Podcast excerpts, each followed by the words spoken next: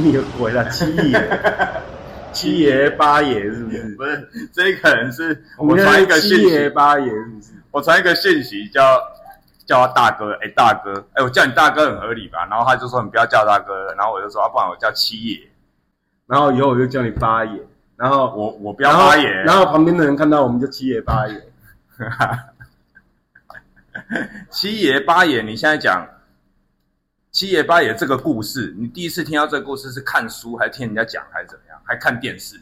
七爷八爷这个故事哦，你讲这个我真的忘记，所以你也忘记七爷八爷到底的故事是怎么样？不是我记得那个故事大概是怎样，大概是怎样？大概就是就好像是八爷在桥底下等七爷，然后八爷就被水淹死了，很像有这一段。七爷就上吊，因为你是我好朋友，然后干你等我，然后我迟到，他妈的你就因为我迟到，你被水淹死了，然后我就上吊，所以七爷的舌头就吐很长，这样，对不对？应该是这样吧？就很模糊啊，因为我记得小时候有很像我看过电视演，看过书，啊，对，然后就是有印象，你刚刚讲的，就是七爷比较高，八爷比较矮，嗯，然后他们莫名其妙为什么要约在桥底下？然后八爷被水淹到的时候，他又不赶快逃，他就在那里一定要等到那个七爷到，这样实在蛮奇怪的啦。这两个人可能有激情吧？不知道啊？你不觉得以前的有一些这种故事啊，就是会很奇妙吗？是啊，是啊，都很奇妙啊，包含二十四孝都很奇妙，你不觉得吗？二十四孝二十四孝不是都很奇妙吗？有吗？什么卧冰求鲤啊，你没事啊，你去趴在冰块上面，你脱光了，然后趴在冰块上面，这件事情不是有问题吗？不是有问题啊，因为他们没有办法然后那拿种，到鱼啊。然后那种那种什么那种什么怕怕妈妈被蚊子咬，然后就在那边给喂蚊子把蚊子喂到饱。你是什么？你是你是你是是这是什么概念？这就很奇妙、啊，没有登革热的概念吧？拿自己的身体做实验就对了啊。不是，这是因为那时候没有登革热，它不会怎样，哦，是不是？你现在高雄，我最近左营登革热很严重，嗯，对吧？有吗？你你你知道这件事吗？我不知道，我最近又开始不关心政治了。登革热跟政治有没有关系？有啊，登革热跟政治很有关系啊。不是很多政治人物会命的，连蚊子都管不好，对不对？连蚊子都登革热。对啊，比如说，什么东西？比如说，比如说，本届市长就批评上届市长说，哦，连蚊子都管不好。好严厉哦。对啊，你看现在当个政治人物多困难，连蚊子都要管好。不是因为登革热就是很严重啊。啊，我是不知道有多严重啊，因为我最近真的也没关心什么新闻。最近跟蚊子不熟，是？对，最近跟蚊子不熟。自从搬到十楼之后，我发现你看，天天窗户打开就是没有蚊子。对啊，在二楼的时候，每次还会有一些什么果蝇啊、小蚊子飞进来。哎呀、搬到十楼之后就没有遇到蚊子，那、你们公司都不会有？你们公司外面弄一些花花草草什么，啊就不会有啊。哎呀、哦。对啊，我们原本讲七爷八爷，我们讲到那个什么啦，不是啊，但为什么是用七爷八爷开的头？不知道我突然想到你给我传那个什么奇怪的留言呐、啊，是你自己给人家传那种奇怪的称呼吧？哦，我一直都是这样称呼啊，没有啊，我一直不是都叫大哥你自己去往上翻，我一直都翻什么？哎大哥在翻对话记录是不是？对啊，我那个对话记录，我就是我只要联络你哦，嗯，我只要跟你讲说，哎，要干嘛干嘛，没有加一个大哥，你就不会马上回。好了，我以后我以后我以后发信息给你，我就加一个八爷，八爷，明天几点录音？后来我发现一个一个定律，就是我前面赶快加一个大哥，叭叭叭叭，今那个要录音或要要干嘛这样，马上回。我好难过哦，你怎么是这样看待事情？不是我们做事情要找到方法嘛，嗯，我们重点是不是要得到回应？是对嘛？所以我发现加大哥是很那其实是你的问题，你知道吗？啊？什么问题？那其实是你的问题，你知道吗？什么问题呀、又我的问题？有事就大哥，没事就老七啊。如果你说你传老七，就代表啊没什么事，对不对？那你如果传大哥，就代表啊，干你心里一定有事，有事要拜托你了，或者有事要你做了，对不对？这不是你们的问题，不然是谁的问题？好了，也要统一七爷，不是啊，不要统一。我我觉得这个，我如果以后统一七爷，你又不回了，烦死了。一定不会回的啊！谁跟你那边野啊？你东北人哦，东北人不能叫七爷啊，不行不行。那我会叫你八爷吗？你上次还在那边叫什么八哥？对啊，不是哥吗？啊，有事就哥啊，有事就哥，没事就小八。对啊，去那个去那个。我跟你讲，我跟你讲哦，最近哦，最近也是一样，遇到一个有一个客人啊，他其实认识很久的客人啊，然后他们每次都在那边金金老师，金金老师，然后我我每次都讲说啊，不要再老师了，好不好？然后呢，他就有时候就会很混淆。有时候就晶晶，然后每次比如说要催我照片的时候，因为他长期都有在找我拍一些东西，然后每次要催我照片的时候，就老师，然后呢，每一次比如说啊你是搬到哪里啊，就会晶晶你是搬到哪里？如果要催你照片，就老师照片什么时候可以给？你知道为什么会造成这种情况？就是因为你比你叫他不要老师老师，搞得人家思绪混乱，搞得人家很混乱，到底要叫？当然我知道，我知道，以后都叫你八爷，叫八爷，你不要再说了，以后叫你八爷就好了。你不觉得这种称呼就是很奇妙吗？像我们从学生时期到当兵，到进入职场，常常不是有这种学长学弟呀，或者前辈后辈啊？嗯，这不是都是称呼，其实很重要吗？嗯，对啊，对啊，那应该要怎么称呼？其实这个这个，我觉得相信很包含我自己，我也觉得很困扰。就像我要叫你一个大哥，你才会回这种事情。对啊，有名字啊，你又不叫名字，对不对？我什么时候叫过你名？这样直接叫你的名字？那你可以直接叫我名字啊，你直接叫我名字不是很好吗？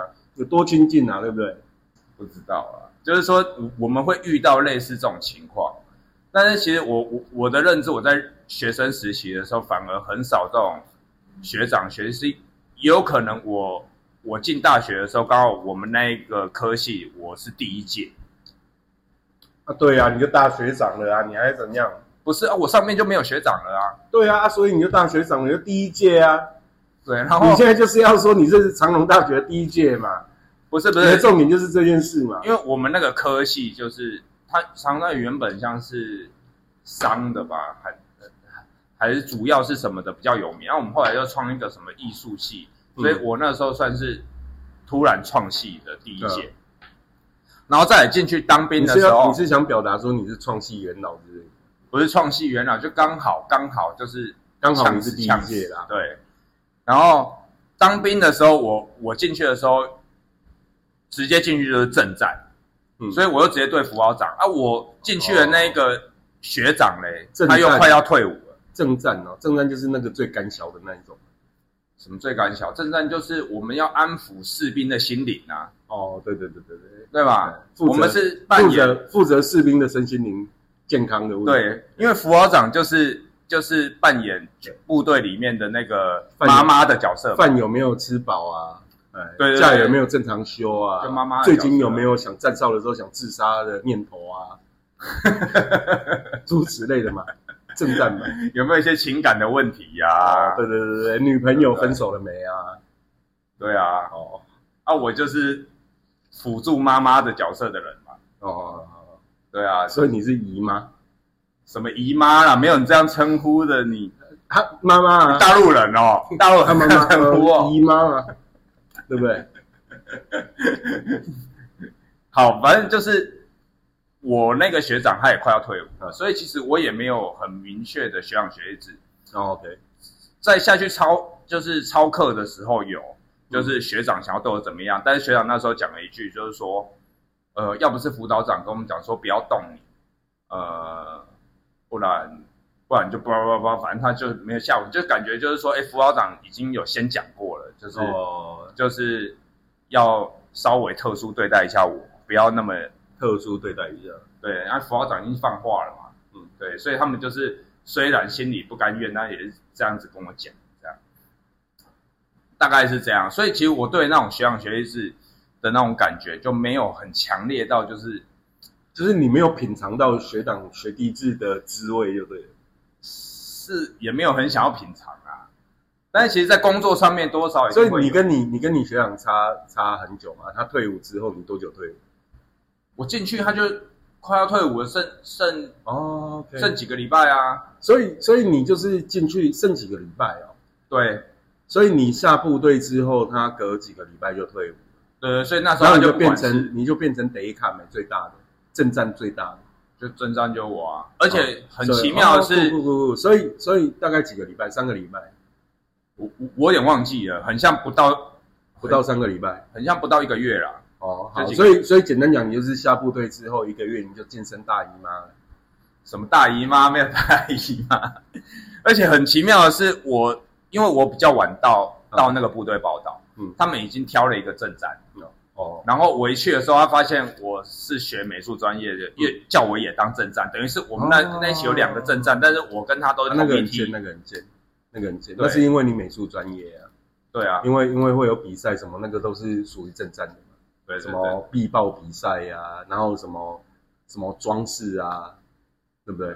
啊，因为我们那时候去，刚好我我在那个部队的期间，他也没有就是办一些什么比赛啦，所以我也没有特别，但是我有画，就那时候我无聊，就想说，啊，不然就就画一下，我就把每一个。就画人像素素描，就是把所有的像什么连长啊、副校长啊什么的脸，然后用素描画，然后身体是 Q 版的这样。我知道，我知道，其实你有跟我讲过这件事情。有一个壁画要你画，那就超贱的，明明就两个礼拜可以完工的事情，你画了两年。我是连动都没动，不是要画？对啊，你就画了两年还没画完呢。没有两年了，我没，我也我那时候也没当那么久。重点是就是就是没有到很明确的学长，但是其实我我那时候就有听说到其其他，因为我们那是据点，他们会有在山洞里面。啊，山洞里面其实他那个驻点的兵，就是我们那一点的兵是分出去的，所以那一个。那一点里面大概十个人以内，所以他们的听说在那个据点的学长学习室就超严重，嗯，他就觉得这种不知道啊，就所以所以我才说我很没有办法体会，是因为他们那个的痛苦，知道我能感受到他们应该很痛苦，因为他们他们会来我们的那个连部，就是总部，他们每天要来这边拿饭回去据点吃，然后都是最菜的来拿，一定会有他要教你怎么做事。或者是他用他的方式跟你说，那是你可能没有办法接受。比如说呢？比如说在工作上面的话，就是说，呃，今天他要教你的话，嗯，我们这样学，假设我们要学一个东西，是不是说我们学？假设我们学这个东西要怎么操作，我们是不是要讲步骤？对不对？怎么操作？对对对，就是说东西怎么操作。但是他在告诉你的是。就是他，他没有把步骤讲得很清楚哦，他就是看到什么，他看到你，他就跟你讲说，动作那么慢，或者是说，呃，这个怎么工具到现在这个还不会用，嗯，对，就是他要你操作，但是他又不告诉你说你应该要先用什么工具什么的，这中间就会有一个断差，对，就是他在教你的时候，他只是，他就只是看到你纠错，他没有告诉你应该要怎么做，嗯，对，就会遇到这种人啊，应该蛮讨厌的吧。是蛮讨厌的，就是今天他明明就是假设公司指派他来带你，嗯，对不对？带你要完成任务，嗯，但今天完成任务，他不告诉你怎么做，他先看你做。啊，这个啊，不然你就你先用用看，然后就看你做错了，他就开始讲啊，这个就错，那种感觉就很像说叫你去绑布类似，然后你手伸进去，然后先把手手砍断的，来跟你说啊，你去尾塞撑你皮那种感觉，类似啊，不然就是你手伸进去，他说啊，你这白痴哦，这不能伸进去啊，这样类似这样，哦，好可怕哦。我不知道你有没有遇过啊？你们那个单位应该蛮多那个公安事件的吧？没有，因为他就是在你要做的时候，他就已经会大声的，就是斥责你。因为有没有有没有遇过？其实其实都会遇到啦，都会遇到。但你刚刚说的那种情况，比如像因为以前家里开工厂嘛，然后我爸又是一个特别注重工业安全的人，对啊，那所以基本上所有的所有的东西他不一定会骂，但但凡只要涉及到你个人安全的，他一定会骂。哎，而且会骂得很凶啊！那个本来就是公安事件，本来就很危险啊。包括你在部队，你今天牵扯到枪，牵扯到什么很危险的，或者去靶场，这全部都是都是要警戒状态啊。但是在部队，它有一个流程啊，他会告诉你说，你今天第一第一项要做什么，第二项要做什么，第三项要什么。对不对？他不会让人说你今天就可以跳着做，跳着做就马上纠正，但是他会先告诉你，啊，当然啊，那个是基本 SOP 的问题啊。其实 SOP 就是不就是大家所有管理里面最容易最容易做好管理的方法嘛？就是我所有的东西都有一个标准步骤，不会太出太大的差错啊。对，就是可能在说明的时候，在教你的人，他他并没有可以把话说清楚，因为把话说清楚这件事情，就是沟通的重点嘛。那会常常有产生这样的状态，就心里不舒服的状态，会不会就是他话就是说不清楚？因为如果你在讲说 OK SOP 这件事情，他没有把 SOP 讲清楚，这是传统的传统的学徒过程，就是师徒制的概念，基本上 SOP 从来没有清楚过，对不对？都是你遇到师傅骂，然后你学到，然后你改进，对啊。但一直到企业管理化之后，他才把这些所有的一个一个新进员工该怎么成长，或者该怎么跟上公司的脚步，或者是他该怎么能够成为线上的一员，基本上这个是 SOP 的过程啊。那难道就是说，在有 SOP 的大公司里面，它就不会出现这种学长学弟制的问题？那学长学弟制这种东西，可能就是一定都会有。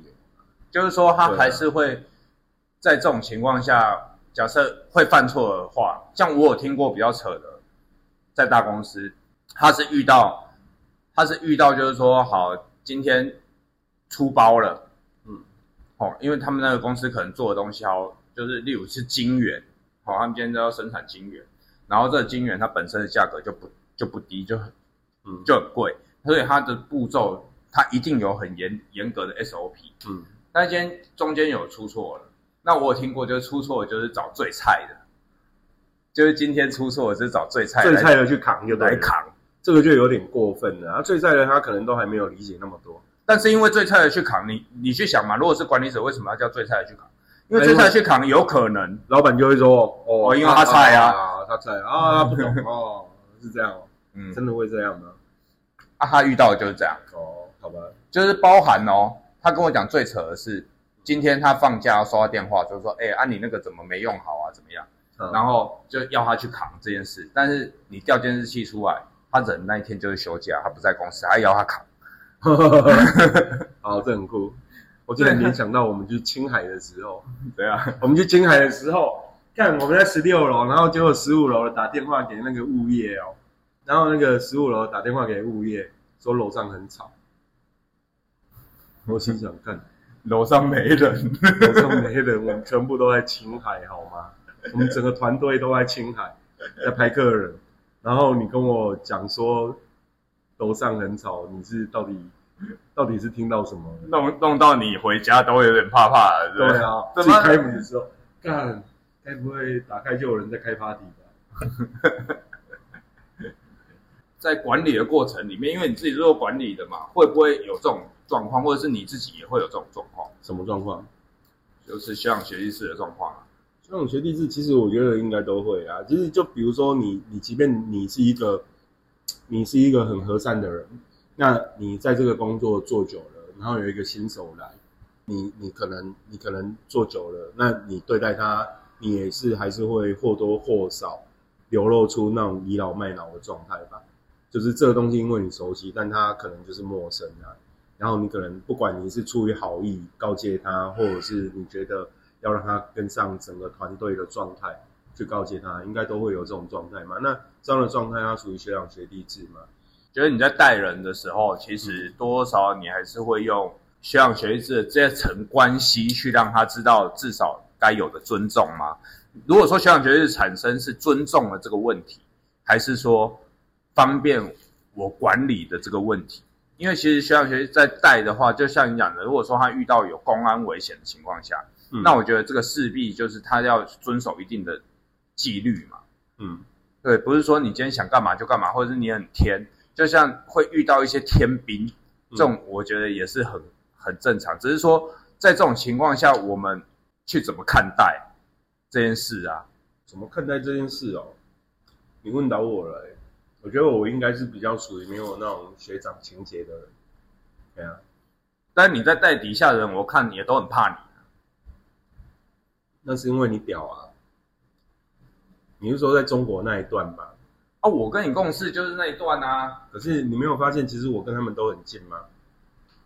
私底下其实都很近的。但是私底下你找他们喝，他们还是怕怕的啊。没有，因为因为其实因为我我的我基本上我所有我在带以工作上在带，基本上我的师徒观念会比较重。师傅跟老师对我来说是两种角色。比如说，OK，你如果今天你当的是老师而已，或者是教学者而已，那基本上你付钱，你好好他妈工作，你符合我的期待。有简单讲，你有付出你的你该付出的好处，那我就只要负责把东西交给你就好了。对啊，但如果你今天是叫我师傅，状态不一样，我可能要跟你牵扯到的东西会比较多，包含可能有一些生活层面的东西就会牵扯到一起。对，那个是不太一样的。对啊，那我们的状态当时，当时我觉得对我来说，当时我在带所有的摄影的学生的时候，其实它有一个部分，我常会讲说，跟我学也没有什么大的道理或原则。第一个事情是你能喝点酒。因为你能够喝点酒，你陪我喝一点，我会告诉你的东西更多，那你可能学到更多。然后第二件事情是很重要，你要懂得传承，就是你不要怕把东西交给别人，因为当你把东西交给别人，你会想要去学新的东西，维持在一个好像还是比较厉害的状态里面。那你说那我们怕怕的，我也不知道，就毕竟进来第一个年龄本来就落差，你看那个时候我们所有的。部门的的成员基本上都是二十出头岁啊，对不对？很年轻啊，二十五岁不到嘛，就大学刚毕业啊，二十五岁不到啊。那你想那个时候你都几岁了？那时候我们都三十几呢。所以其实，在这种状态、这种关系下，就是你们有共同任务要完成的时候，以你在带底下比较年轻的的新人的时候，会有倚老卖老的情况，还会有什么情况？我，你说我吗？不是，我是说，就你的认知啊，就是这一层关系里面，他除了倚老卖老的情况，还有可能会有，就是让底下的人感觉你是这种小会有压迫，就学长学弟的压迫。遇到很讨厌的长辈在跟在跟你讲事情或者教你做事的时候，你为什么会不舒服？我觉得，假设哈，长辈这件事情跟跟学长学弟这件事情哈，我觉得它两回事啊。为什么说它两回事？比如说我们讲学长学弟这，通常它是有一个工作规范的东西。学长学弟或前辈后辈，或者是说，但你如果说长辈，长辈有时候很有趣的是，他们很喜欢教你做人，不是很喜欢教你做事。重点是长辈这一块让我觉得比较反感的是那种教你做人的状态。咖喱安拉这啦，很多都在讲，就是说啊，你要你要工作，你至少先学会做人，再学会做事。我不知道你有没有听过这样子，反正我有听过很多次，就是说哦，你来你就先学会做人，再学会做事。我跟我跟学生讲的，通常会是小公司学做事啦，大公司学做人的。反正你的人生一定要经过大组织跟小组织嘛。啊，小组织通常我们就学做事，你只要遇到小一点的组织，啊，你就好好学做事就好，因为你能学到很多东西。要比如说摄影这个行业，你可能小时候在工作室成长的，你要学的东西就会很多。你要能门市接单，你要能拿礼服，你要能，你要能做美工，你要能当好摄影师的助理，你要能处理一些公司的杂物，然后你可能要去，特别是我们的年代，你可能要去厂商那边取货、收货或什么，你要学很多东西，因为基本上你就是什么都要做。但大公司就不是了，大公司你可能你的部门、你的规范都是清楚的，你负责的职务是什么，可能是清楚的。那那个时候你最重要的是做人啊。对啊，就比如说，OK，我可能在大的婚纱公司的时候，我可能要同时面对的同才有二十个摄影师，或甚至更多。那我们在上海的时候，公司同每一天同时出门的摄影师最少有三十个，好吧？那三十个摄影师里面，你怎么让门市愿意排单多一点给你？这些都是做人的事情，就不是做事的事情。因为像学摄影这件事，学摄影这件事，就像你讲，它是师徒制。那我听我早期的摄影师是会打助理，就是说他在教，就像你讲了，他变成是师徒制的关系，那他就不像是这么单纯。那那那就看那就看师傅啦，对，因为因为这个东西我们没有办法去过问到别人的状态，那就看师傅。啊，你有没有听过嘛？就是有有很多啊，很多啊，很多很多非常多，做做到很夸张的也有。对啊，那是什么情况下？就是你会听说到嘛？就是有例如他发生了什么事？难道就是像我们看影片，就是哇，他记忆卡没带呀、啊，那个是太夸张了，记忆卡没带。但以前比如说底片机时代，对不对？那那个机背，它那个装底片的地方是可以拿下来。师傅如果今天对你不爽，他可能拆下来，直接用丢的丢给你，摔坏了还要你赔。啊，你明明就可以拿给我，你为什么要用丢的？啊，他为什么要用丢的？啊，就今天跟你不爽啊，就他有情绪，对啊，他有情绪，或者是他被客人气到，他把情绪发泄在你身上。跟爸爸他从外面坏掉了，坏掉他怪你以外还会打你，这样。啊，不一定啊，打不打这个是看师傅了，要看每一个人每一个不同师傅的修养。但我我觉得很有趣，其实每一代都这样。比如说，OK，你可能你可能会改变嘛，比如说你的师傅是这样对你的，你可能会心里面有一个概念是说，但以后我一定不不要这样对待我的徒弟或者是学生嘛，对不对？那可能从你这一代不是啊，我不想听这个啊，这个屁话啊！呃，我我不要对待底下啊。重点是那个时候发生的有多夸张，因为我知道可能会越来越不那么夸张，那但是其个时候发现实有多夸张哦，你想听哦？啊，对不是我想听而已啊。没有，因为我没有遇到这样的师傅，所以我没有办法告诉你。所以你的师傅都没有这种情绪，没有没有，我师傅是一个非常温文尔雅的人，他是一个非常温文尔雅的摄影师，讲话轻声细语。我觉得他这辈子，我从认识他到结束，基本上他都是用气音在讲话的。对啊，他是怎样中气不足，没有，他是用气音。气音其实你会发现，你长期用气音讲话，你中气要很足。就比如说你用气音唱歌，你会发现的，看那个气要很足哎、那肺活量不够还是不行的。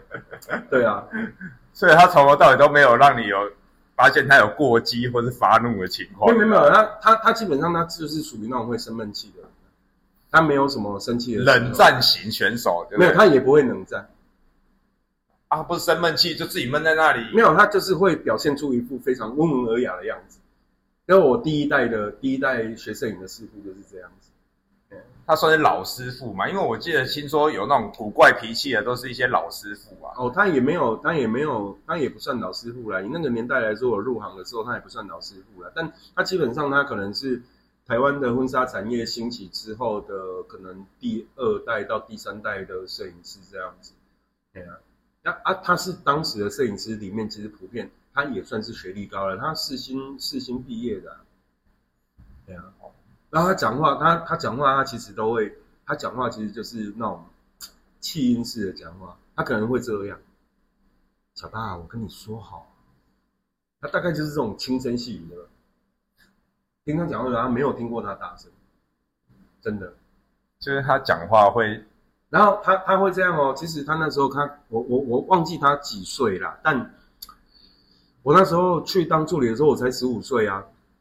然后比如说像要加班加到很晚，对不对？啊他，说，他他就会说，小娜，我们今天要去木栅那边拍加油站哦，哈，然后今天会晚一点下班哦，他就走。所以你觉得我会被欺负吗？不会啊，那你会欺负他？我也不会欺负那，因为那时候你很菜啊，你很小啊，你什么都不会啊，哦，不是啊，重点是就是车也不会，开，你也没有办法开车，然后你又想跟人家学，你还没有驾照啊。对啊，你还想跟人家学技术，所以那时候很拔给，劳保都不用公司缴，因为那时候爸爸还在开工厂，劳保都是家里缴。所以你那时候看到就是有一些就是情绪很激烈的摄影师对待，没有，一定会啊，一定会啊。你会觉得自己很庆幸。不是你，你看，你看哈，你看我们我们我们同事的时候啦，我们自己在中国同事的时候，你看我们当时我手底下几个摄影师，六个摄影师，对不对？啊，六个摄影师，你觉得他们有没有那种脾气很差的，天天骂助理？我是真的没有特别注意，因为他可能东北人啊，王小贱啊，不是每次要骂助理骂的跟狗一样。是哦，啊，只要助理是只要助理是男生，他就骂的跟狗一样；只要是助理是可爱的女生，会怎样没有啊，就是变成狗？没有啊，对啊，就变成私底下没事要买买，就帮就请助理吃饭啊，干嘛什么啊，一堆的，对不对？这也是男生把他骂成狗，这也是女生自己变成狗，对啊，这么这种概念啊，也很有意思。变成舔狗这样，对不对？啊，所以你在安排没有啦没有那个助理不是你安排的吗？基本上是我安排的啦，但但你想哦，你想你像你像小金对不对？小金，你看每一个只要是女生的助理，去跟小金，最后都会爱上他。对啊，我很喜欢小金，很 很奇妙，对不对？这很对啊，这就是我觉得很有趣的地方。所以我觉得其实哈，他如果你要讲这种师徒制的东西，或者学长学弟制的东西，我觉得很主要，其实还是看你跟你的上上一辈的缘分吧，哎哈吧，对啊。你讲当兵好了，我当兵，我其实我当兵，我是进宜兰团管区的火防兵。然后我进去的时候，我的大学长，我上面有两个学长嘛。然后我大学长离隔没多久，也是差不多隔没多久，可能两三个月就要退伍了。然后他他是一个整个排里面的阿兵哥都很怕的学长，就是这个人很鸡巴，很凶狠，他可能是书包一代的流氓吧。好，OK，那他就很有趣啊。他对谁都很凶悍，啊！我进去之后，他偏偏就对我很好。你知道我们那个排当时人少了可怜，我们就是一个勤务排而已，就是要四十四十个阿兵哥要服务一百二十个军官。好，然后他就很有趣，那时候火防兵要站哨哦，那时候火防兵要站哨哦，然后有几次轮到我站哨，我那学长说啊，麦克克啊，我可以啊。对啊，所以其实就是，如果是要这样讲的话，会不会是运气好，刚好遇到比较好的学长？对啊，啊，你就运气好，刚好遇到比较好的师傅啊，对不对？你说摄影师这个行业，对啊，我就是我在上海的时候，真的就看过那个摄影师，台湾的摄影师啊，打大陆的助理啊，真的直接打呢。对啊，台湾去当摄影师来打大陆的助理？对啊，因为大陆当当时当时。大陆的助理，他们当然想学技术啊。那那个时候还是台湾的摄影师技术稍微好一点，观念稍微好一点。他想学技术，但台湾的摄影师就是有一些人还是会很不把人当人。没有，我觉得那种感觉是什么恃宠而骄嘛，是这样说的嘛？但是恃宠而骄这种概念呢？没有，因为老板疼你，但不代表你就可以欧北来。不是那种会让，就是那种感觉会像什么？就是说，好，假设你已经有权利了，我必须听你的，然后他就尽各种方式在拿捏你，因为就是像那种各种方式在拿捏你，拿捏拿捏，就是说他今天就是他今天就是他要把你捏成扁的，捏成圆的，捏成直的，你就要照他的意思嘛。现在都是大陆用语了，不是？他今天就是他今天就是要把你变成什么样子，就要听他的。会不会有这种情况嘛？因为在工作的时候遇到这样的问题是。就是说，好，假设带我的那个人，他会跟我讲说，哦，他会大概知道你以前的情况哦。好，他就会说，啊，你以前当过主管啊，为什么？哎，大概像类似刚刚这样的事情，你你都不晓得。我自己带过团队，我知道他讲这个话大概什么意思，所以我那时候会直接。但我很好奇，他讲这个话大概是什么意思？他讲这个话就是要激你啊，就是他，当然也有可能是，也有可能是他会觉得疑惑啊，哎呀，你不是比较厉害吗？或者是说，就是。会有一种比较状态，幼稚，众人总会自卑成这样子。哎，对，就是，但是你要看你用什么心态去面对啊。如果说你今天是刚出社会，你会觉得你，因为每个人个性不一样，有的人会听到这种话的时候，他会觉得，他会觉得很不舒服。哦，但是谁都会不舒服吧？对，但是不舒服的情况，我们去深层讨论他为什么要讲这个话。嗯，对啊，在我的理解，我会觉得说，哦，就像你讲的，他可能第一个你觉得他自卑嘛，第二个就是觉得说他可能。他可能很多事情他真的是不懂，他也很 gay 搞嘛，就啊，你那两件都很在啊，对啊，你在工作上你不会常遇到这种人吗？啊，你怎么这个也不知道啊？我这个用膝盖想都知道了吧？会吧？嗯，是不是？对对对，就你爸跟你妈也常会这样。我爸跟我妈，我是说我爸跟我妈，会不会遇到这种人？就是说他今天在带你，他就是把你当小孩一样，就是觉得你就是个笨蛋，什么都不懂，是把你当小孩的。但是他在他就像带教小孩那样子在带你，教小孩也不会这样教吧？那是你，我的意思是说，有的人对小孩他会觉得说，他可能不然他为什么会讲出这种话？因为你不会讲出这种话的人，然后那你去想他为什么讲出这种话？所以我们其实不适合讨论这个话题。为什么？因为我们都不是会讲出这种话的人。但你会遇到这种事啊？没有啦，我意思是说，那对，那你遇到这种事的时候，你会用什么心态面对嘛？就像我讲的，我我会去思考他后面他为什么会这样子讲。那你如果遇到这样的事情，你会怎么回他吗？我觉得回他是一个艺术，哎，你要怎么回他？哦，我不知道，你问的是几岁的时候？不管嘛，你就这你现在的时候啊，现在哦，现在我就不鸟他，我就会，哦你连回都不回，我就会哦，好，知道了。然后，但我觉得然后还是你，你说你知道了对不对？然后他又再讲一次，因为他想要得到你的回答啊，但我不会鸟他。我就当没听见这样。对啊，有嗯，哦，好啊，嗯好啊，那、你用你的方式做啊。像我那时候，我就会回他，我说啊，这件事跟有没有当过主管是有什么关系呀、这样，嗯我会比较，我我会用带情绪的这样子回答说啊，是有什么关系？这跟主管什么？他说啊，你当主管不是应该这个会比较厉害吗？哪个比较厉害？就是说，哎，你当主管是不是应该我你应该什么事情你都要比较厉害？就会有这样子的人，我我觉得多少一定会遇到这样的人嘛。他、真的吗？啊，他这样问你的时候，你怎么回？如果是你会怎么？哦没有，之所以可以当主管，就是因为什么都不会，所以要靠你们大家一起来做。是这样吗？对啊，所以当主管可以什么都不会啊，只看没有啊，别人。就像像我在带带当时在带你们那些部门，三四十个人，对不对？多的时候将近五十个人，那基本上我哪有可能什么都会？我会修片吗？不会啊，所以你修片很厉害啊，对不对？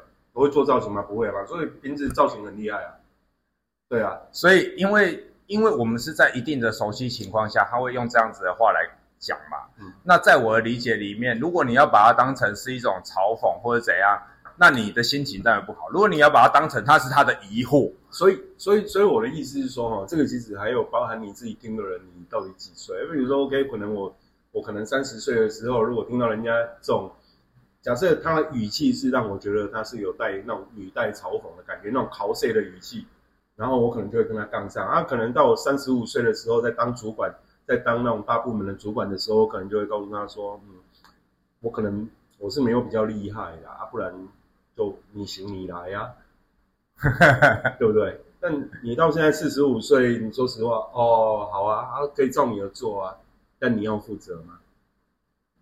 我可以照你的方法做啊，你要负责？所以其实，在不同的状态、心情状态下，遇到这种嘲讽的的思考逻辑，真的会落差很大、没有啊，就是就是，我觉得，我觉得如果我们在讲职场这件事情，我觉得职场上对我来说，永远都是先处理情绪，再处理问题啊。情绪处理不好，你就千万不要去处理问题，因为都是情绪啊，对不对？如果你用这种方式 cos 我，然后我回干你，然后我们接下来结果是什么？就是用情绪来对话啊。对啊，那如果我没有办法处理我的情绪，我就没有资格当主管了。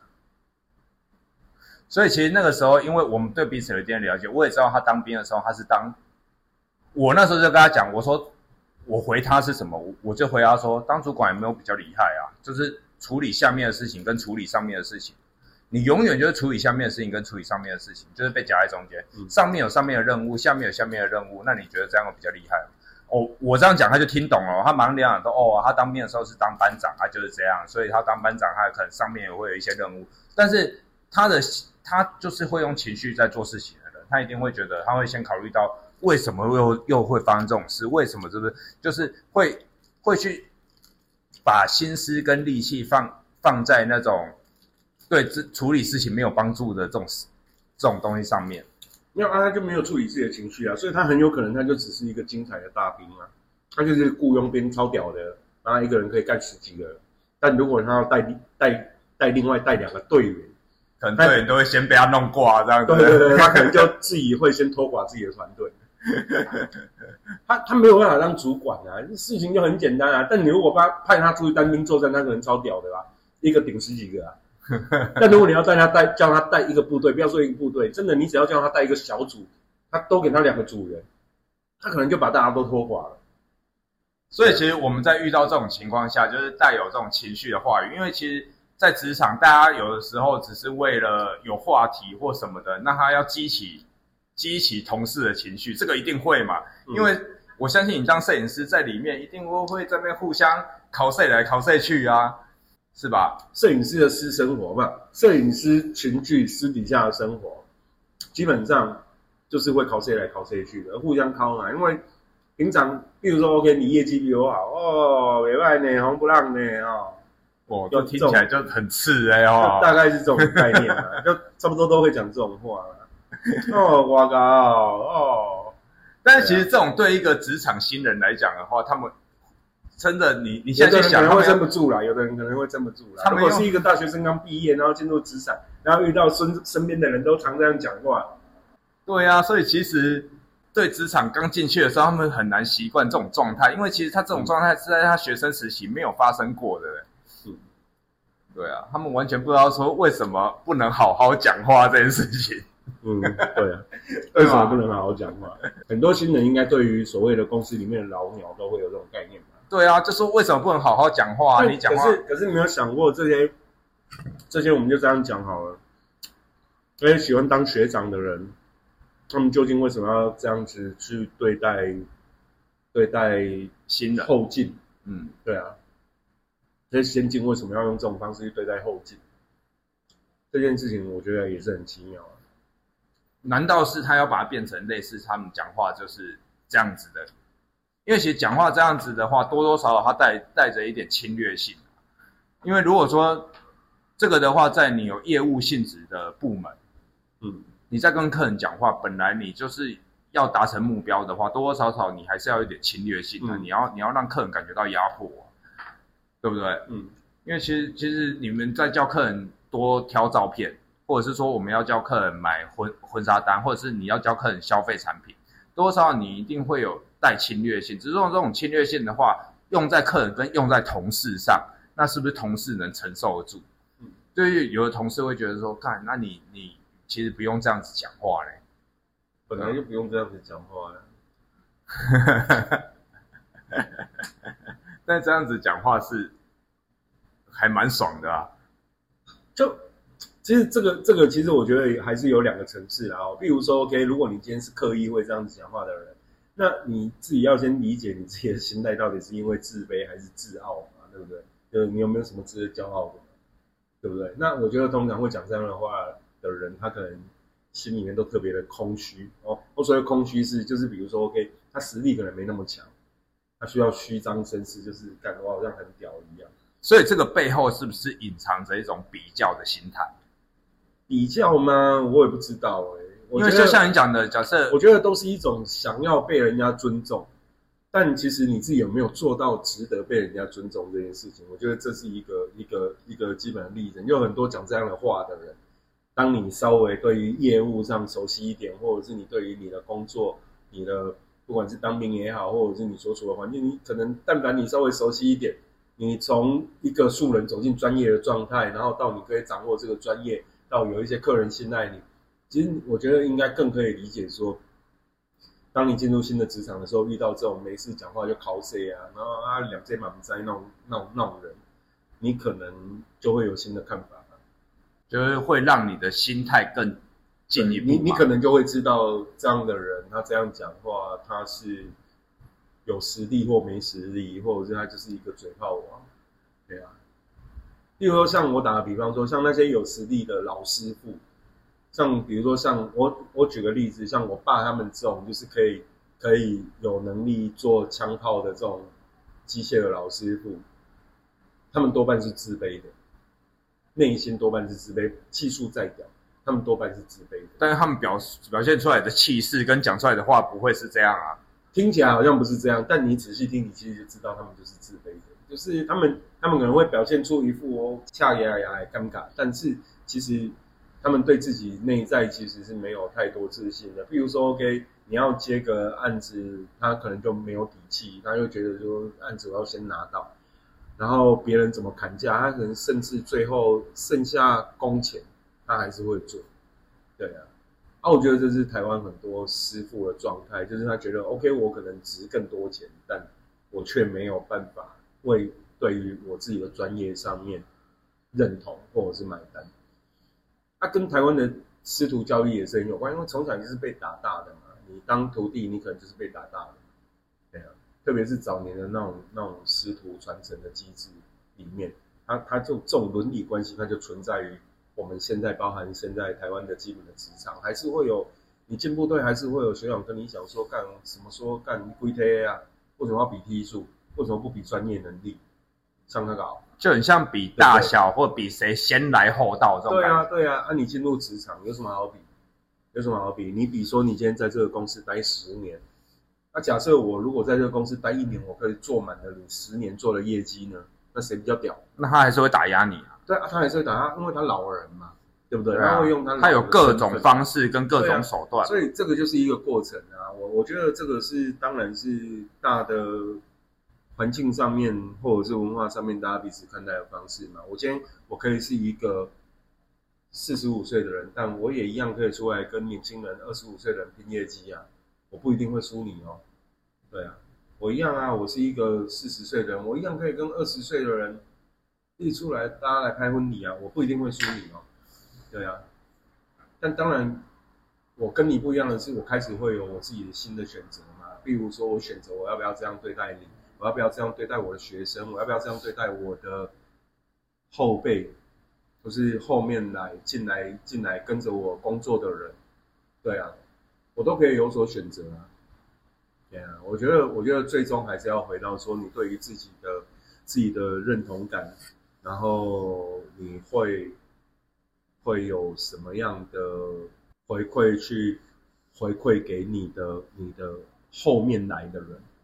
他不一定不一定是不一定是工作上的后面来的人，他很有可能就是你的小孩，就就像你可能也有去思考这种问题，所以你现在在教小星星的方式就不太一样，对不对？也会跟其他的父母不太一样。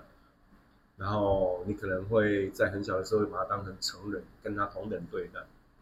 对啊因为他就是个成人啊。对，啊，啊但相对的嘛，更何况是我们在进入职场的状态下，后面来的人他只是没有做过这个行业，他不是比你笨，他也不是智障，他那你有没有在一开始就把他当成人？可是我们很多很多我们刚讲到的这种情况，通常都是所谓的前辈，部队的教育班长，就是把你当白痴啊，或者是把你当成一个可欺压的对象啊，他很有可能是权力引起的，就是好不容易手上拥有一点点权力。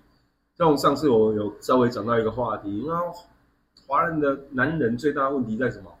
每一个华人的男人大部分的时候都很想当皇帝，对不对？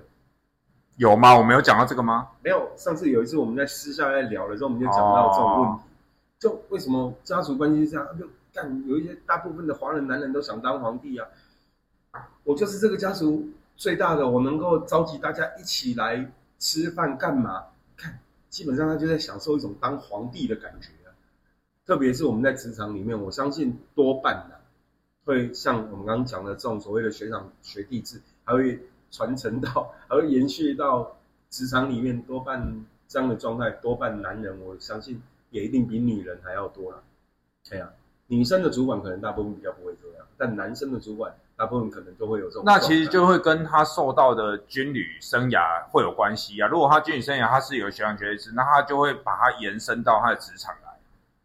那其实现在的现在当兵已经没有像以前那样，而且也而且任何的这种霸凌的状况出现，它都会有一个合理的申诉管道。所以其实会不会这种情况，其实越来会越少。其实其实也是阿兵哥笨啊。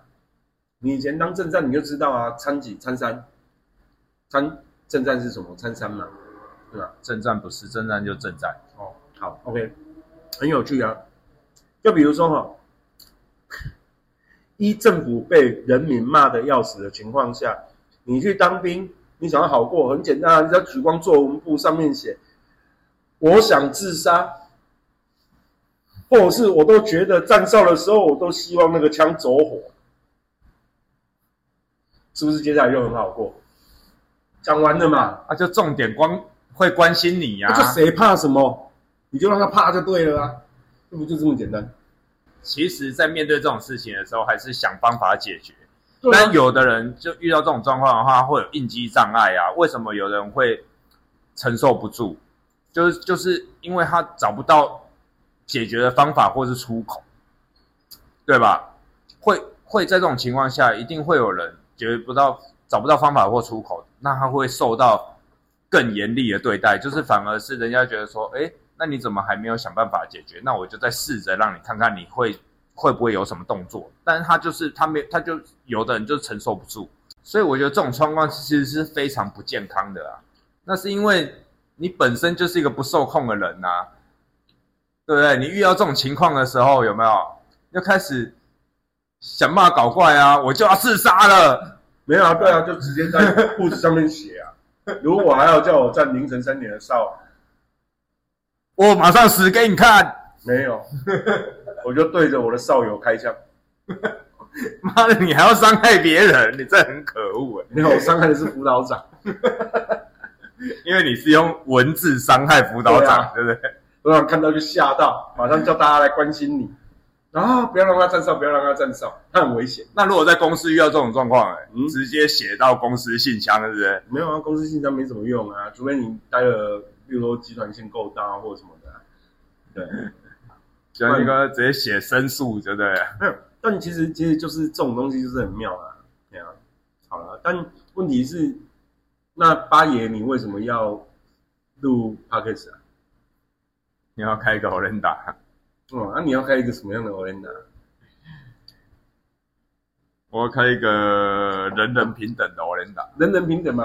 我觉得这样不够屌不然要怎样？你就开一个学长的 o l e n d a 学长 o l e n d a 对，啊，来就是妈命令他吃什么的啊，对不对？那你就人家就讨厌学长学弟制了，哦那你你是要怎样让人家重温学长学弟制？那你就那你就开一个学弟 o 那人家来都是学长，然后把你当学弟，对啊，你就开一个学弟 o l e n d a 命令我，命令我，告诉我你要吃什么。有病啊！他端出来就一直打枪，对啊，打枪我，打枪我，蹲出来，打枪我，打枪我。然后教你怎么做。啊，该怎么做？你那个切菜这样不行嗯，报告学长该怎么切？啊，不然你来切，还是叫他来切请。你来啊！然后纠正一次，就说啊，不然你来弄一次，你来弄看看。对啊，这欧 lenда 真的太奇怪了，这有病吧？就有病欧 lenda，谁要吃啊？我不知道哎、有病的人呢、有病的人吃有病的欧 lenda，不是，人家就像你讲的，如果他是心里充满自卑了，嗯然后你反而在有病 e n d a 让他更自卑，哦，对哦，你都已经讲到了，那我们应该给解药，给解药是怎样？让他充满自信开。一个自信欧 lenda。自从你吃了这一颗蛋丸之后，充满了自信，感觉像皇帝，嗯对，对啊，是啊、对啊，